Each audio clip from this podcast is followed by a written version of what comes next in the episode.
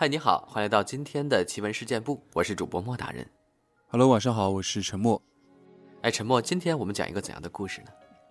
今天也是在网上看到的一个网友的一个经历吧，就是说在这个半夜的时候啊，呃，在路上，然后碰到了一个女人，而且她那个哦画面特别像恐怖片那种白衣服、长头发的，就是突然出现这样一个一个女的，然后时隔两秒，那个女的突然就到另外一个位置去了。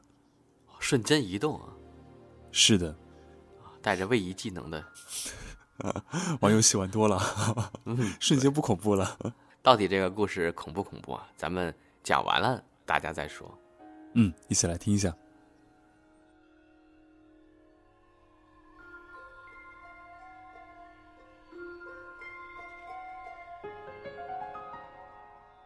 不知道你们信不信有鬼？以前我是一点都不相信的，不过经历过九八年的那一次之后，我是真的相信这世上真的有鬼。这件事还要从一九九八年说起。那一年我记得是法国世界杯，那时候我大概也就十七八岁的样子，还在念书。我有个同班同学在苏州吴中区的宝带路附近买了一套房子。九八年那会儿，吴中区是十足的郊区，只能算是苏州市下属的一个县级市。说实话，这地方不怎么发达，治安还不好，所以那里的房子卖的并不是太好。不过对于我们这些小家伙来说，有一套空房子，那已经是我们最好的去处了。能有一个没人管的地方，别说是郊区，就算是山坳里，我们也绝对会把那里当做一个圣地。一九九八年的时候，正好是世界杯，所以我们班级里几个关系比较好的同学，就约了晚上去我同学的新房子里看足球。有几个男生中午就去了那个新房子，我和另外一个男同学，因为晚上家里都要聚餐。所以约好了晚上八点，一起骑车去宝带路。我们两个都住在苏州古城区里的北面桃花坞附近，从这里骑车去宝带路，大概最少也要半个多小时。我们两个见面之后，就直接骑车去了宝带西路。一路上也没什么事，两个人一边骑车一边说话，骑了大概半小时，就到了宝带路。当时我还记得七月份天很热。我们骑到宝带路的时候，已经是一身汗了。上了宝带路之后，我们经过了一座有点像桥的地方。当时在路边的人行道上，有几个民工在路边喝酒吃夜宵，不知道出于什么心态，我就多看了几眼。也就是这几眼，让我看到了令我终身难忘的一幕。我一眼看过去，除了那几个大声喊叫喝酒的民工以外，还看到了一个女人。没错，就是一个女人。这女人一身白衣服，蹲在离民工不到十米的一个路灯下。当时这路灯就在我们旁边，离我大概不到三米的距离。我看得清清楚楚的是一个女人，白衣服，白裙子，头发一直披到腰部的位置，看打扮年纪就在二十岁左右。这女人就这么蹲着，双手抱着膝盖。一动不动的蹲在地上，头发很长。当时我就觉得很奇怪，半夜三更一个女孩，一个人蹲在路灯下干嘛？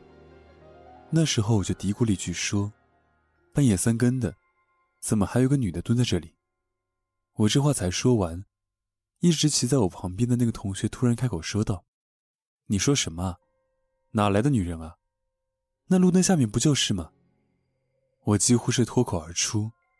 同时，我下意识的回头去看，结果这一看之下，路灯下一个人影都没有。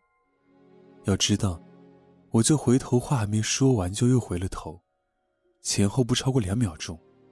那女人是蹲在地上的，就算她动作再快，也不可能不到两秒的时间站起来，跑到一个我看不见的地方。我当时就觉得自己头皮快炸开了，心里害怕到了极点。自行车晃了几下，我差点一屁股摔下来。我急忙从车上跳下来，再仔细一看，路灯下真的没人。这时候，我同学也跳了下来。他看我的样子也吓得不轻，我立刻就把刚才看到那女人详细的告诉了他。谁知道他只说了一句话：“我说你可别吓我啊，刚才一路上我都看着呢。你说的那几个民工我是看到了，可是路灯下那女人我真的没看到。你他娘的不会是见鬼了吧？”听到“鬼”这个字，我只觉得一股凉气从脚底直接窜上了脑门，我就感觉到自己的腿都在发抖。身体里就像是上了发条一样，整个人都忍不住的抖了起来。没有经历过的人是绝对没办法体会我当时的感觉的。人恐惧到了极点就会那样，自己完全控制不住身体。随后我又详细的和他对了一下，这一路上我们看到的都是一模一样，唯独他没看到那女人，可我绝对是看得清清楚楚的。但是为什么我能看到？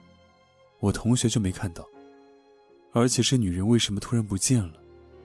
现在突然听到“鬼”这个字，我就感觉浑身都哆嗦了起来。说实话，这辈子我都没这么害怕过。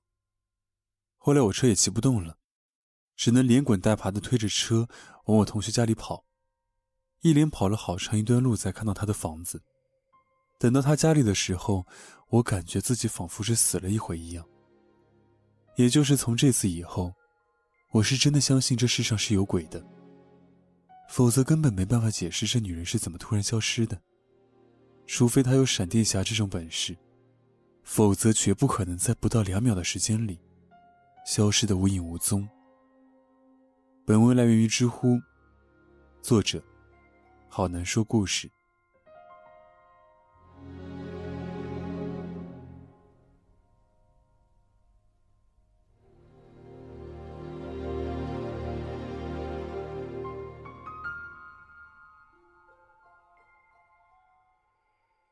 好了，听完了沉默分享的这个故事之后呢，我们来分享一些我们听众朋友投稿的故事。这位朋友叫做何路，来自莫大人的微信公众号。他说：“一眨眼已经听事件部好多年了，那个时候我还是一个美术应届生，好像是一五年的冬天吧，住在北京通州的一个画室里，每天晚上偷偷戴着无线耳机，一边画画。”一边听时间部，有时候老师还会用教室里的蓝牙音响公放，大家一块儿听。其中有一个零一年的河南的小姑娘，一听鬼故事就哭。以前以为是她胆子小，哭的时候总是我们安慰她。我当时内心觉得她也太脆弱了。美术生熬夜画画是常事。凌晨两点，老师去睡觉，我一个人还在赶作业。那个小姑娘被我拖着陪我熬一会儿，直到凌晨三点左右吧。我画完了，就让她收拾收拾陪我回去。收拾好东西，我还要打扫卫生加锁门，别让她在门口等着我。教室门口是一个楼梯，那种有转折的。我在锁门，他就到了楼梯转折处。还有第二段。等我到了楼梯转折处时，他刚好完全下了楼梯。当时他就停顿在那儿，手还扶着楼梯的把手。我走下楼梯，疑惑的问了他一下。越过他肩膀，对面是一个左右都是房间的走廊。走廊尽头就是一堵墙。我现在还记得，他就对着那个走廊的尽头，全身发抖的样子。我问他：“你怎么了？”他一边抖一边哭，声音都是颤抖的。他说：“我看到东西了。”我疑惑了一下，他紧接着说：“有一个东西。”从墙这边飘进墙那边了。接着他就开始哭。听到这话，我有点毛骨悚然。但是我们的宿舍就在走廊两侧的两个房间，我只能有点慌的把他护在身后往前走，而眼睛死死的盯着那个走廊的尽头，生怕有什么颠覆我十几年唯物主义信仰的东西出现了。万幸的是，并没有。我把她送到女宿舍门口，敲开了门，让女孩们安慰她，我就让他们把门关上了。但不幸的是，我的宿舍就在那个走廊的尽头。还好，并没有出现什么让我怀疑世界真相的事儿。之后，也再没出现过什么太灵异的事儿。第二天，我和大家说起这事儿，我的故事就成了我们画室唯一的灵异故事。直到几年之后，有学弟学妹问我：“老师说咱们画室有女同学碰到过脏东西，你了解吗？”我表情古怪的说了一句：“我爸曾经对我说的话。”这都是封建迷信，不可信的。可是至今我还记得，在黑暗的走廊的衬托下，那个女孩子浑身发抖的样子。我猜这个女孩应该是可以看到别人看不到的东西吧。素一。他说：“听了你那么多故事，我也打算分享一个关于我母亲的故事。在我母亲小时候，为了盖房子，一家人就去租了一间小房子。那个房子是一个两层的木屋，第一层是房子主人的祖宗灵堂，放满了牌位；二楼就是我妈妈他们住的房间。从住进去开始，我外婆他们睡觉的时候。”就一直能闻到一股羊骚味儿。那时候周围没有羊圈，虽然觉得奇怪，但也没太在意，没把它放在心上。也是从那个时候开始，我外婆的身体越来越差，一直生病。我外婆就觉得很奇怪，她是有点信鬼神的，所以就把枕头底下放了把剪刀。说是可以压邪。后来平安无事了一段时间，直到有一件事儿发生。那是一个冬天的早晨，天亮的比较晚，我外公已经出门了，我妈妈还躺在床上。